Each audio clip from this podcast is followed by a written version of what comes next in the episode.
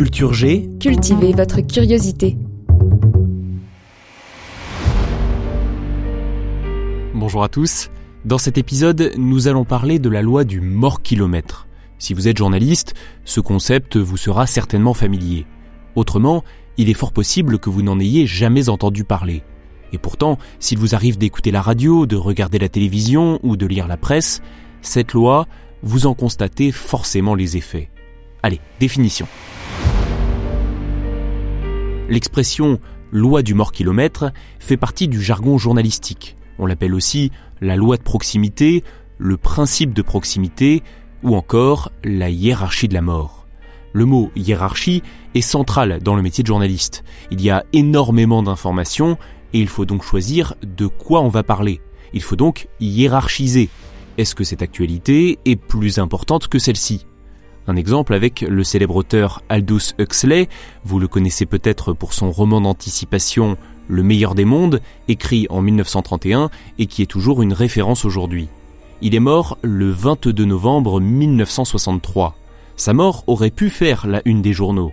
Et pourtant, elle a été à peine évoquée. Bah pourquoi? Pour la simple et bonne raison que ce même 22 novembre 1963, le président Kennedy a été assassiné.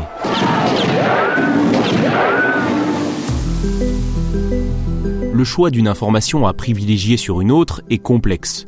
Il dépend à la fois de la ligne éditoriale du média, de son positionnement politique, de sa cible, de sa zone de diffusion, etc. C'est pour cela que les unes ne sont pas les mêmes dans tous les journaux. Et heureusement, sauf quand une actualité s'impose par son importance pour tous. Cette importance, on l'appelle aussi la proximité.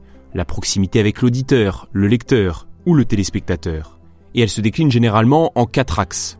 D'abord, la proximité géographique, kilométrique. On parlera bien plus d'un crash d'avion s'il a lieu dans les Alpes que dans l'Himalaya. Ensuite, la proximité temporelle. Plus un événement est récent, plus on va en parler, ce qui est en fait assez logique. Le troisième axe, c'est la proximité culturelle ou sociétale. C'est très subjectif, mais c'est la raison pour laquelle on parle bien plus des morts de catastrophes naturelles ou de fusillades aux États-Unis, par exemple, que dans bon nombre d'autres pays, dont certains sont pourtant plus proches de nous géographiquement. Et enfin, il y a la proximité affective. La mort de Johnny Hallyday en est un bon exemple. En France, il a fait la une pendant plusieurs jours, alors que son décès a été à peine évoqué à l'étranger. Il avait une place particulière dans le cœur de beaucoup de Français. Et il a d'ailleurs pris tellement de place qu'on a très peu parlé de la mort de l'auteur et académicien Jean d'Ormesson, qui s'est éteint tout juste quelques heures avant le célèbre chanteur. L'ironie est que Jean d'Ormesson avait lui-même déclaré plusieurs années auparavant que le pire pour un écrivain était de mourir le même jour qu'une star de la chanson. Écoutez. Vous savez, c'est très mauvais pour un écrivain euh, de mourir, par exemple, en même temps que Piaf. Oui, c'est ce qui est arrivé à Cocteau, non? Piaf a pris toute la lumière pour elle et on n'a pas parlé beaucoup de Cocteau. Lorsque l'on devient journaliste, et je suis personnellement passé par là, c'est une des premières règles que l'on apprend. Bien loin de l'idéal que l'on peut avoir de ce métier, cette règle nous ramène les pieds sur terre. Il y a un nombre limité de pages dans un journal, un nombre limité de minutes dans un flash info ou dans un reportage télévisé. On ne peut pas tout dire et il faut essayer de parler, d'intéresser et de plaire au plus grand nombre. Et c'est ce que j'appelle la cerise sur le gâteau. Ici Bruce Nolan, Eyewitness News. Et coupé. Si elle porte ce nom, loi du mort kilomètre, c'est parce qu'un mort près d'ici est plus susceptible d'intéresser l'auditeur, le lecteur ou le téléspectateur qu'un mort à l'autre bout du monde. La guerre en Ukraine en est une démonstration flagrante. En France, nous sommes à moins d'une journée en voiture de la frontière ukrainienne.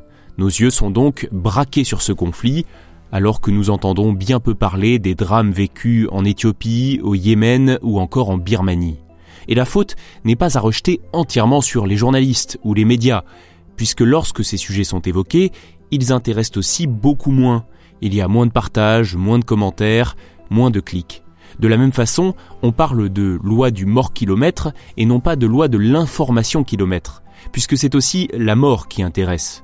En travaillant dans n'importe quel média, on constate aisément que les faits divers tragiques, les meurtres ou les accidents graves entraînent beaucoup plus de réactions et sont bien plus lus ou écoutés que des informations moins spectaculaires, comme par exemple des découvertes scientifiques ou des récompenses littéraires. Les canailleries des autres, ça me surprend toujours. Avant de finir, un mot aussi du syndrome parfois associé à la loi du mort kilomètre. Il s'intitule Le syndrome de la femme blanche disparue. D'après une étude statistique américaine, les médias aux États-Unis auraient tendance à donner plus de visibilité aux disparitions de femmes blanches, jeunes et jolies, de classe moyenne supérieure. La couverture médiatique serait bien inférieure pour les hommes ou les femmes non blanches, de classe sociale pauvre ou populaire. Tout cela pose bien sûr de nombreuses questions. Qu'est-ce qui est le plus important? Comment bien hiérarchiser les informations? Et les médias doivent-ils s'astreindre à écrire sur des sujets qui intéressent pourtant moins les lecteurs, qui font moins de clics? Il n'y a évidemment pas de réponse facile à ces interrogations, mais ouvrir le débat me semble déjà être un premier pas.